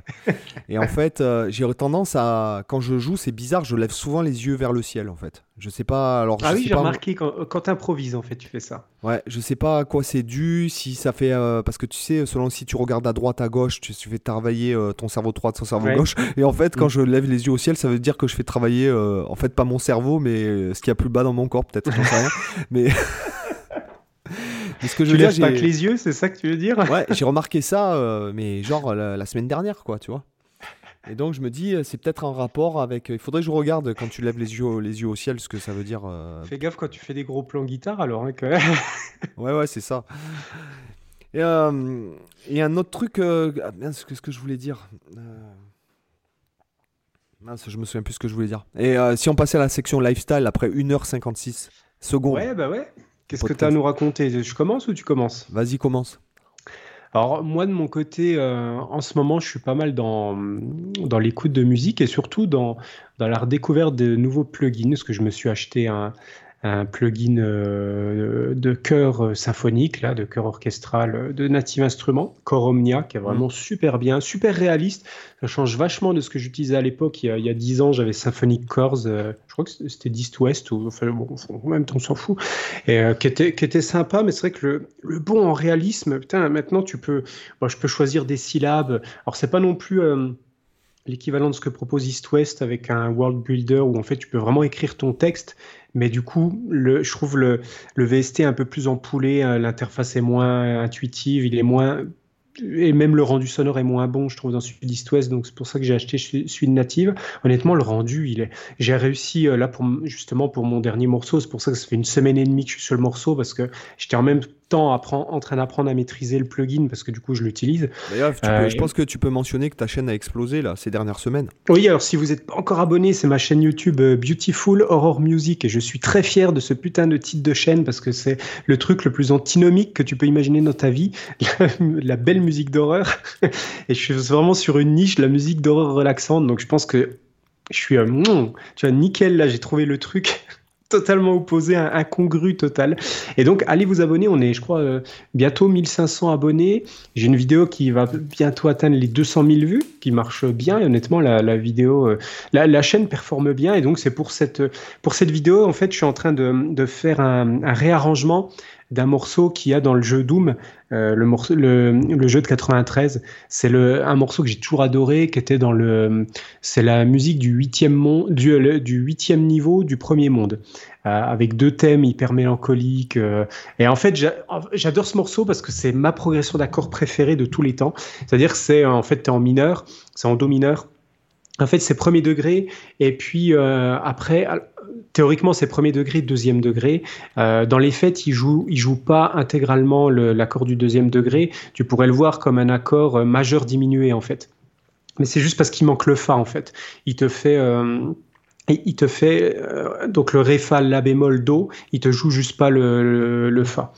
Et Attends, mais dans Ré, l'absolu, fa, la- Le deuxième accord, c'est Ré fa la belle moldo. ouais c'est ça, ouais. Mais Donc, en fait, coup- il te joue Fa mineur base de, bah, base de Ré. Bah, c'est un Ré mineur, quoi. Ré mineur diminué. Oui, euh, oui, Avec la septième, quoi. Oui, oui. Voilà, c'est ça. Et en fait, c'est vraiment ça, c'est premier degré euh, mineur, deuxième degré diminué. Je trouve que c'est la progression d'accord la plus déprimante du monde, tu vois. Et parce, en fait, elle est parfaite cette progression d'accord parce que bon, il utilise que trois sons dans l'original, mais c'est un truc que j'avais déjà parlé en vidéo. Euh, pourquoi cette, cette, euh, ça c'est hyper efficace, c'est parce que tu as du voicing. Le voicing que j'appelle parfait. C'est-à-dire que ça, c'est des choses que aussi j'avais vu, vu en harmonie quand j'apprenais euh, l'harmonie classique. C'est-à-dire que idéalement, les voicings, si tu fais euh, donc les voicings, c'est le mouvement des voix en fait. Quand on a pour les auditeurs, quand on a par exemple, on- imaginons on enchaîne euh, deux triades, bah, c'est vers quelle note se dirige chacune des notes. C'est-à-dire la note la plus grave, vers quelle note elle se dirige dans l'accord suivant, la note intermédiaire, la note aiguë, etc. C'est ce principe de mouvement des voix.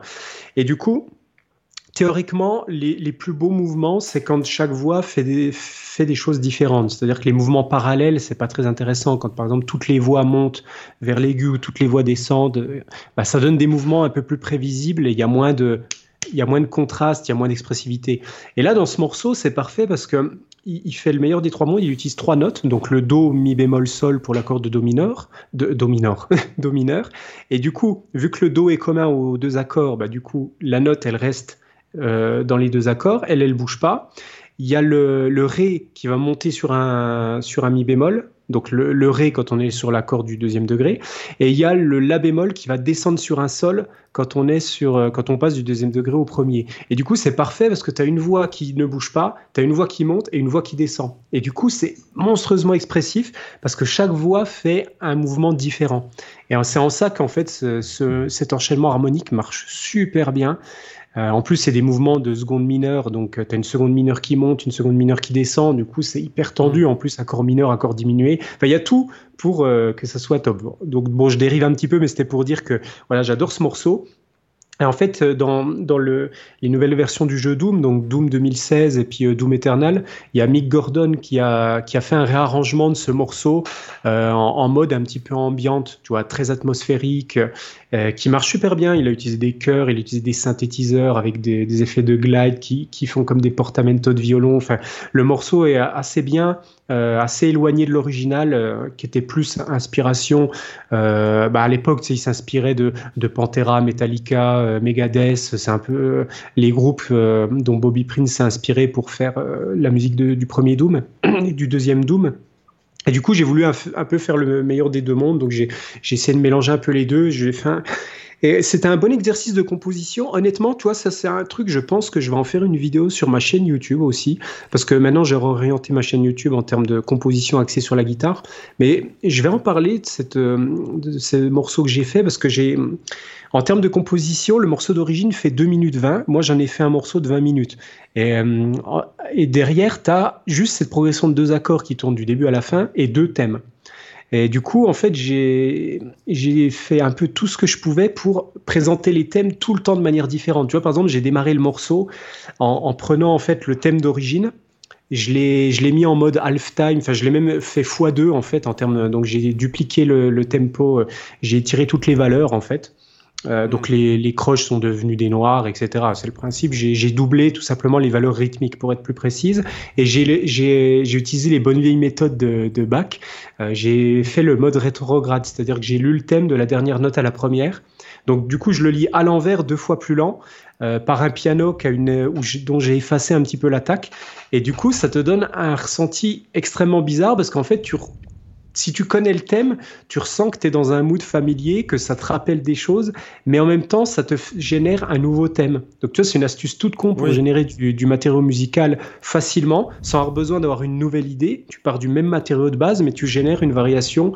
Et en plus, tu crées de la consistance parce que tu as le même thème, en fait, derrière. C'est juste qu'il est lu dans un ordre différent. Donc, ça marche super bien, je trouve. Et après, tu vois, j'ai utilisé plein d'astuces où, où des fois je le fais jouer au piano en changeant les registres, en le faisant jouer plus rapide, plus lent. Je le dispatch dans, aussi en termes d'orchestration. Ça, c'est aussi un truc que je tiens de. Alors, je sais jamais si c'est Tchaïkovski ou un autre. Mais alors, j'ai oublié à la fois le nom du compositeur et le nom du morceau. Donc, ça peut être d'une grande aide, mais c'est un, un, morceau symphonique où euh, tu as un thème mais le thème n'est pas joué comme tu as dans la plupart des morceaux, c'est-à-dire donné à un instrument ou une famille d'instruments. Genre, c'est, je sais pas, les French horn ou alors les violons qui vont faire le thème. Non, là, en fait, tu as le thème qui se balade d'instrument en instrument. C'est-à-dire que tu as le thème qui est écrit, mais par exemple, tu as les quatre premières notes qui vont être faites par les bois, je crois que c'est les hautbois, etc. Puis après, tu as une espèce de fade que tu n'arrives pas à entendre réellement, tellement c'est bien fait, ou d'un coup, les notes suivantes, c'est les violons qui le font. Puis après, ça repasse dans d'autres instruments. Et en fait, le thème, il, a, euh, il, a une évolution en termes de timbre. Tu vois, il n'y a pas juste une évolution mélodique, mais il y a une évolution de timbre. Et ça, c'est super rare. Tu as aussi une extrêmement bonne façon de, l'avoir fait. C'est le thème de Basic Instinct euh, par euh, Elliot Goldenstahl. Je ne suis jamais sûr de bien prononcer son nom. Qui utilise la même logique où tu as le, thème qui oscille entre les violons et puis les bois, et c'est super bien fait, tu t'entends justement le fade de passage de l'un à l'autre. Mais, mais voilà, donc je suis parti de cette, cette idée, tu vois, donc mon thème, je l'ai éclaté entre deux synthétiseurs plus un piano. Euh, j'ai fait la même chose pour les percussions, donc je pense que c'est tellement intéressant, honnêtement, c'est pas pour me lancer des fleurs, mais je pense qu'il y a des choses qui peuvent être intéressantes à expliquer et que ça peut apporter de la valeur, donc... Euh, je vais en parler. Et donc voilà, je me suis acheté aussi pour l'occasion Serum, qui est un super plugin. Alors pour ceux qui font un peu de musique électro et même, euh, tout, genre de musique, même pour euh, ceux qui font de la guitare, euh, Serum, c'est une bête. Euh, au début, j'utilisais vraiment les synthétiseurs intégrés d'Ableton, notamment le Wavetable, qui est une table, table d'onde comme Serum, et ça me suffisait pour faire la plupart des choses, mais j'ai commencé à être un peu gêné par les limitations, où je pouvais des fois pas avoir suffisamment d'oscillateurs, euh, je pouvais pas euh, avoir des, des formes d'enveloppe custom, etc. Donc j'ai acheté Serum, qui en fait propose la même chose, mais encore plus poussé, et là, tu as un niveau de tu as un niveau de sound design possible qui est monstrueux. Je me suis designé les, c'est les fameux booms cinématiques, là, comme tu as dans les trailers, quand ça fait. Tu vois, les grosses résonances comme ça. Je les suis designé intégralement en partant de zéro, en partant d'une sinusoïde. Et euh, en fait, c'est énorme parce que ça te donne un niveau de contrôle. Ça, c'est une petite astuce aussi que je donne. Allez, euh, je suis généreux aujourd'hui par rapport au mixage. Euh, toi, de, ça, fait, ça fait pas mal de temps maintenant que je fonctionne comme ça, mais euh, souvent quand on pense mixage, on se dit bah voilà, allez, je vais enregistrer mes guitares, euh, je vais et ensuite euh, une fois qu'on a tout enregistré, on commence à faire le mixage. Et en fait, c'est la, plus grosse erreur qu'on fait en tant que débutant en mixage, c'est qu'en fait, ce qu'il faut se dire, c'est que le mixage, ça se fait au moment où tu arranges le morceau et au moment où tu sound design les sons. En fait, c'est ça qui fait ton mixage déjà de base. Et tu vois, par exemple, ce morceau, euh, je, je l'avais hum, jusqu'à peut-être il y a deux jours, je l'avais pas mixé encore. Il était vraiment purement arrangé, sound designé. Et en fait, le mixage, il tenait déjà. Tu avais déjà les bons équilibres, tu avais déjà tout qui était bon. Alors que j'avais mis encore aucun, aucune compression, j'avais pas encore traité les reverbs, j'avais, mis des EQ de sound design pour sound designer les sons, mais j'avais pas mis des EQ de correction, tu pour cutter certaines fréquences violentes ou, booster euh, ou autre, tu vois, j'avais pas fait de correction réellement. Et déjà, sans avoir fait le moindre truc comme ça, déjà le mix était équilibré parce qu'en fait, j'ai sound designé chaque son. C'est-à-dire, je me suis dit, bah voilà, là, euh, il y a par exemple une percussion, qui fait poum, et après poum poum, ça c'est dans l'original. Bah, moi, je me, par exemple, j'ai décidé de mettre le boom cinématique pour le, le premier impact. Puis après, tu vois, vu que c'est un son hyper résonnant, en termes de mix, si je lui avais fait faire poum poum, bah, en fait, la reverb, elle aurait dégueulé dans le coup suivant, ça aurait amoindri l'impact. Donc, ce que je me suis dit, c'est que en fait, ce, ce poum poum, en fait, le premier poum, j'ai mis une octave de, de Do au piano, sur l'octave 0 et 1, qui fait la note de piano, et du coup, le kick juste derrière qui joue et la snare, je l'ai remplacé par un son de cloche un peu type église. Et en fait, toi, c'est un exemple tout con, mais là, la drum, ben, en fait, elle est répartie entre le, kick qui occupe vraiment les, ultra graves, le, piano qui est du coup une octave au-dessus, ce qui permet d'éviter les problèmes quand tu accumules en fait plusieurs euh, sons de même fréquence dans la même zone. Ça va forcément euh, accumuler du son dans cette zone, faire des fréquences résonantes, embrouiller le mix et compagnie. Donc là déjà j'ai cette distance d'octave, tu vois un peu comme l'idée d'un kick et d'une basse. Et la cloche pour la caisse claire qui me permet de pas avoir quelque chose de trop agressif et de me libérer l'espace pour les synthés. Du coup c'est pareil, tu vois les synthés j'ai des années en me disant bah tiens là j'ai un synthé qui sonne comme ça, donc il faut que je fasse un synthé qui est différent. Et en fait, c'est la même idée quand on fait avec les guitares, quoi. Toujours faire des choses qui se complémentent. C'est-à-dire si tu enregistres deux pistes de guitare, par exemple, puis que euh, tu as les deux qui ont exactement le même son, bah, ça sert un peu à rien. C'est-à-dire tu vas juste en fait augmenter un peu les décibels, mais tu vas pas donner un sentiment de densité, de richesse. Alors il vaut mieux designer un son qui va compléter. En fait, c'est un peu ce que font naturellement beaucoup de groupes. Hein. Quand tu prends les Pink Floyd, par exemple, Gilmour, il avait naturellement cette logique. C'est-à-dire qu'il te faisait, par exemple, ses accompagnements euh, en mode feu de camp dans les quatre premières cases, mais par contre, il te rajoutait toujours une deuxième guitare qui faisait des petites triades, tu vois, entre les cases 9-12 euh, sur les trois cordes aiguës, parce que ça complémentait parfaitement sa rythmique dans les, sa rythmique feu de camp. Tu vois, c'est de l'intelligence d'arrangement et de sound design déjà de base en fait. Et, euh, donc voilà, moi je suis en, phase en ce moment voilà, de, de plugins et je vais peut-être m'en racheter d'autres. Là. J'aimerais bien me racheter, racheter peut-être des grosses percus d'orchestre. Euh. Moi je réfléchis, j'ai deux, trois investissements encore que je veux faire. Bah ouais, t'es à fond dans la, dans la compo. Bah alors euh, moi c'est l'inverse. en ce moment, la compo, Quoique non, là j'ai eu des trucs quand même à faire avant de. Je, non, je dis n'importe quoi. J'ai eu quelques trucs à faire euh, euh, il y a deux semaines. Mais c'est vrai que cette année j'ai beaucoup, beaucoup moins que l'an dernier parce que j'ai deux gros clients en fait euh, qui en fait ont eu des gros problèmes de santé. Ouais. Donc mes deux plus gros clients de l'an dernier, en fait, cette année je les ai pas. Mais bon, après, ça, ce qui me dérange pas parce que ça commençait un peu à me saouler en vérité pour être hmm. franc. Ouais, ça te permet de faire autre chose, c'est bien. Ouais, voilà, j'en avais marre. Moi, je suis, c'est ce que je dis souvent, c'est que moi, je, je peux pas faire deux années consécutives la même chose. Hmm. Euh, donc du coup en fait euh, bon là c'est là je reprends ça et puis c'est vrai que euh, bon c'est vrai je me suis concentré beaucoup sur l'écriture ouais la, la, création de contenu pédagogique donc l'écriture filmer mettre en ligne patin couffin truc refaire le site réécrire des articles parce que pareil, je me suis aperçu, euh, j'avais pas regardé les stats de mon site, puisqu'en fait, j'ai mon site sébastienzunino.com où, où, en fait j'ai des articles, des trucs comme ça, des... c'est un peu mon site un peu fourre-tout, entre guillemets. Et puis après, le site de formation, c'est school.sébastienzunino.com. Mmh. Et c'est vrai que j'ai regardé les stats de Google, euh, comment on appelle ça, Analytics. J'ai halluciné de voir le nombre de gens qui lisaient les articles, quoi, tu vois. Et en mmh. fait, je me suis dit, bon, bah, c'est toujours de la valeur ajoutée. Toi, ça te fait chercher, ça te fait travailler aussi sur l'écriture, puisque euh, bon, après, je trouve que c'est une compétence intéressante, le fait de, savoir écrire. Euh, l'écriture, hein, je veux dire, puisque tu as ah tendance à, être à l'aise quand tu parles, mais quand tu, par exemple, j'ai essayé de retranscrire le, de faire retranscrire le texte d'une vidéo par une, euh, par un truc là, un bot, t'hallucines quand tu te relis, que tu parles, quoi. Tu te dis non mais c'est pas possible que je parle comme ça, quoi. Enfin, tu vois. Donc il y a, je trouve que c'était intéressant comme exercice. Donc voilà, j'ai bourlingué comme un malade euh, pour, pour, enregistrer des vidéos, pour être tranquille pendant deux mois, parce que pendant deux mois, je ne suis pas au studio. Donc euh, nous, on pourra enregistrer le podcast, je vais pouvoir pratiquer, je vais pouvoir écrire des formations, puisque c'est ça aussi qui va... Euh, là, je vais écrire des formations parce que j'ai trois ou quatre formations qui sont prêtes à être filmées. Donc j'en ai une sur l'hybrid picking, j'en ai une sur l'improvisation, j'en ai une sur les accords aussi. Et euh, j'en ai une sur la guitare rythmique. Donc euh, tout mmh. ça avec des grosses. Bon, ce sont des grosses formations. Euh, voilà, il faut pratiquer, il faut écrire les tablatures, ça prend un temps fou. Ouais, c'est clair. Et donc là, cette année, voilà, je suis plus dans le mode pédagogie. C'est vrai que j'ai lu pas mal de bouquins aussi qui, qui, traitent de psychologie et tout ça. Donc je trouvais que c'était intéressant de mettre en, perspective, euh, puisque bon, la pédagogie, je trouve qu'il y a une grande part de psychologie aussi. Alors, ce qui n'est mm. pas évident de faire preuve de psychologie quand tu parles euh, à des gens que tu ne vois pas et qui qui sont pas en face de toi, que tu parles à une caméra. D'ailleurs, pour ton cerveau, je me suis aperçu, il y a une journée où j'ai dû shooter aller 15 heures de vidéo d'affilée. Mm. Et euh, je me suis aperçu à la fin de la journée que pour ton cerveau, c'était pas bon. J'avais du mal, tout comme quand tu pratiques vraiment intensément pendant plusieurs heures avec le clic, tu as du mal à revenir dans le monde réel en fait. Tu mets bien euh, une heure. Donc c'est vrai que euh, voilà, j'ai pas mal bossé ça. J'ai rien que d'écrire les sujets, des fois ça me prend plusieurs heures. Hein. J'ai des cahiers, tout ça, où j'écris tous mes trucs.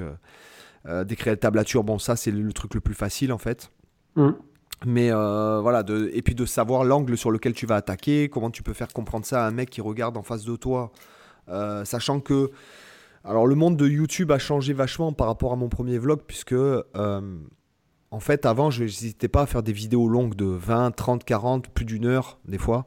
Euh, et en fait, aujourd'hui, ça ne fonctionne plus ce format sur YouTube. C'est-à-dire que même, même sur les formations, en fait, je fais toujours maximum 20 minutes parce qu'en fait, je, capte que les gens. Euh, euh, il vaut mieux expliquer exercice par exercice avec une vidéo. Oui, oui, ce que, tu veux dire. que faire une, 5 exercices dans la même vidéo, ça marche pas. Ouais, ouais. euh, pour Oui, les- ça segmente mieux, quoi. voilà, pour la, consommation du- de l'utilisateur, je dirais. Hum. Et sur YouTube, c'est pas, pareil. Alors là, je vois que les stats, elles sont quand même assez bonnes. Euh, la, la chaîne a un peu réexplosé, c'est-à-dire que de, de 200 vues par jour, je suis passé à plus de 3000. Donc euh, ça, c'est, ça, c'est cool. Mais euh, ce que je remarque aussi, c'est que l'attention des, des gens euh, dépend beaucoup aussi du fait de la, la façon de présenter. Par exemple, Mm. là, j'ai une durée de moyenne d'une vue 7 minutes 32, ce qui est, je trouve, assez correct. Quoi. Hum. Et, et je pense que c'est aussi la façon aujourd'hui de, de se mettre un peu en question par rapport à, la fa- à ta façon de créer du contenu. Enfin, de- voilà, donc tout ce que j'ai appris ces derniers temps, en fait, dans les bouquins et tout, j'essaie de le mettre dans les, dans les vidéos, quoi. Donc euh, Ouais. voilà, c'est un gros boulot, là, sachant que, euh, pff, voilà, là, là, j'ai des, des montagnes de travail encore à faire, euh, rien que pour ça, quoi. Voilà. Ok. Bien. Bon, des lifestyles bien chargés, hein, tous les deux. ouais, ouais, donc c'est bien. En plus, ce sont les vacances. euh, Ouais. Enfin, les vacances. Ça dépend. Enfin, nous, on n'est jamais en vacances et puis en fait, on travaille réellement jamais, quoi. Moi, c'est un peu comme ça que Oui, je c'est un peu ça. Voilà, moi, j'appelle pas ça du travail. Pour moi, C'est du plaisir annuel, en fait, Voilà, je dirais. Voilà, c'est du plaisir annuel. Mais, euh, enfin, voilà, il faut gérer avec les enfants, etc., etc. Donc, ça veut dire, et c'est pour ça que quand tu travailles, tu as deux heures pour travailler dans la journée, il faut être full focus, tu coupes tout. Ouais. Pendant ces deux heures-là, je suis pas là, les gars. Voilà. Mm. Pendant deux heures, je suis obligé de bosser, euh, t'es obligé de... Et tu remarques, et vraiment, parce que là, ça fait ce truc de focus là de, de deep work je l'ai fait bon j'avais lu le bouquin de je ne sais plus qui est, je vais vous dire de suite j'avais pas accroché avec le bouquin parce que beaucoup de storytelling de merde euh, euh, parce qu'il y a beaucoup de ça hein. les américains ils sont pleins de storytelling Ah, bah, le storytelling, c'est la base hein, sto- pour eux. donc Après, des fois, ça peut être inspirant, le storytelling aussi. Oui, pas forcément à dans le cas d'Oussama Hamar, euh, bon, c'est- inspirant, mais parce que le mec est tellement fort en storytelling qu'il pourrait te dire que, comme j'ai vu dans un. Alors là, je peux vous dire, allez voir Actu Animé, euh, Actu Animé, la chaîne YouTube, et vous regardez la vidéo sur Maître Kim, s'il y, a un- il y a un passage où il y a Oussama Hamar qui arrive. Et, et le mec est tellement fort, et c'est vrai que il a bien caricaturé parce que le mec il est tellement fort en storytelling qu'il pourrait dire n'importe quoi. Euh, et je te dis, Hmm. par exemple, à un moment donné, il dit j'ai 14% de Zou- de Zulu galactique. Et en fait, c'est tellement trop ça, le gars. C'est qu'en fait, le gars, il est tellement bon en storytelling, il est tellement intelligent, il a tellement une rhétorique euh, et un charisme euh, fort, je trouve, Ouais. que en fait, le gars, il. Voilà, il pourrait te dire n'importe quoi. En fait, tu dis ah ouais, t'as du sang Zulu galactique, tu vois. Allez voir Actu Animé, la chaîne YouTube, et vous tapez euh, l'épisode sur Maître Gims. Euh, c'est énormissime. Et donc, euh, Deep Work, c'est de Cal Newport. Et c'est vrai que je l'avais lu il y a 2-3 ans en arrière. J'ai dit non, mais. ouais, il y a beaucoup de bullshit de storytelling. Donc, mais c'est vrai que néanmoins, ce fait de faire de Deep Work. C'est vraiment efficace. Je le vois vraiment. Alors déjà que je pense que j'étais assez productif, mais alors là, euh, quand tu fais ça, euh, tu, moi je me, je me suis mis sur ma liste de tâches à tenir là, parce que je me, pareil, je me suis fait une liste de tâches, euh, plein de trucs, avec la méditation, les- le sport, manger ci, faire ça, Mm. pratiquer tant de temps, faire 4 heures de deep work. Et en fait, quand tu fais 4 heures de deep work, t'hallucines le travail que t'as bas. Voilà. Et en plus, ça passe vite parce que je me suis mis une petite application sur mon ordi là euh, qui s'appelle, euh, attendez, je vais vous dire de suite, Be Focused. Euh, donc ça vaut que dalle, ça coûte 5 balles sur l'Apple Store. euh, et puis c'est un, un mini- un chronomètre. Et en fait, t'hal- t'hallucines au bout de une heure déjà. Tu dis putain, une heure seulement que je travaille. Et tu le remets, tu le remets, tu le remets. Tu as fait 4 heures de deep work. Et en fait, ça te permet aussi de, de, de voir dans comment tu es efficace et dans quoi tu peux t'améliorer aussi. Quand tu mesures Ouais, les choses, sûr. en fait, tu ne peux optimiser que ce que tu es capable de mesurer. Ouais, Euh, ouais, donc- ça, on en a souvent parlé aussi. Ouais. voilà, donc euh, forcément que pour tout, si tu appliques ça à ta vie. Alors après, est-ce qu'il faut tout contrôler ou pas? Ben ça, c'est tout, tout dépend comment tu es. J'ai envie de te dire qu'il y a pas. Ça, oui. Il y a des gens, ils vont te dire ouais, mais tu veux trop, tu veux tout contrôler. Ouais, mais je, je suis comme ça, mec. Voilà, c'est tout. Toi, si En t'es pas comme temps, ça, pas si comme ça ça. fonctionne, c'est l'essentiel. hein. Le tout, c'est d'être en phase avec soi-même. Exactement. Voilà, voilà quoi. Donc voilà pour ce lifestyle quoi. Donc je vous invite à aller, euh, aller voir la chaîne euh, Sébastien Zunino Guitar School pour le vlog. Il y a le podcast aussi, donc sous le même nom. Il y a le TikTok sous le même nom. Il y a le Instagram sous le même nom. Il y a le Facebook. Les vidéos, elles sont sur Facebook. Donc vous n'êtes même pas obligé de vous taper la pub YouTube, puisque je ne suis pas monétisable encore sur Facebook. Donc euh, vous n'êtes pas obligé de vous taper la pub YouTube.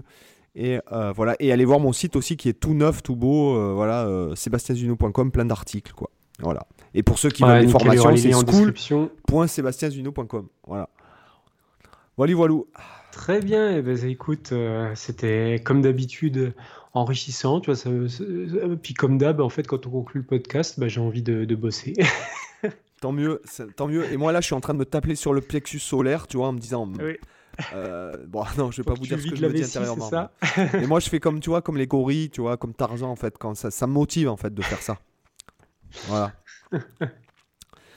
Donc sur ce, les gars, ben, je pense que c'est euh, au bout d'une heure 24 minutes. D'ail- D'ailleurs, bon, là, on va essayer de se capter, euh, comme l'a dit Cyril, pour ceux qui sont... euh, D'ailleurs, ça fait plaisir quand vous nous dites, ah les gars, qu'est-ce que vous foutez avec le podcast là donc euh, ça fait plaisir quand même d'avoir vos retours, tout ça, d'avoir vos Bah oui. messages sur euh, 5 étoiles, puisqu'on le dit pas assez souvent. C'est euh, c'est vrai qu'on ne dit pas assez souvent merci, en fait, euh, tout simplement Mhm. aux gens qui suivent. Puisqu'en gros, vous êtes entre 1000 et... Voilà, vraiment les réguliers, le minimum que vous êtes, c'est 1000. À écouter le Ouais, podcast, c'est- donc c'est déjà, je trouve ça C'est énorme. déjà bien. Ah ouais, ouais, moi le je trouve ça podcast, énorme. ouais. 1000 personnes qui écoutent un podcast euh, de Mhm. guitare, enfin je trouve ça quand même euh, énorme. Et euh, donc merci, puis on va essayer voilà, de, pendant les vacances, là, puisqu'on a trouvé un système euh, pour... euh, moi là je suis en total remote, enfin je suis totalement... je suis pas chez moi, j'ai pas mon matos, j'ai rien du tout, j'ai juste une guitare pour pratiquer et mon MacBook pour bosser. Donc Mhm. on va essayer de, de pouvoir vous donner un peu du contenu pendant les vacances, pendant vos trajets pour aller euh, dans la maison de campagne ou, euh, ou sur les, dans les embouteillages français pour vous soutenir. quoi. Voilà. Yep. Bah, sur ce, Cyril, je te dis à bientôt. Et bah, à bientôt, oui. Bye bye. Bossez- Ciao. Bossez bien.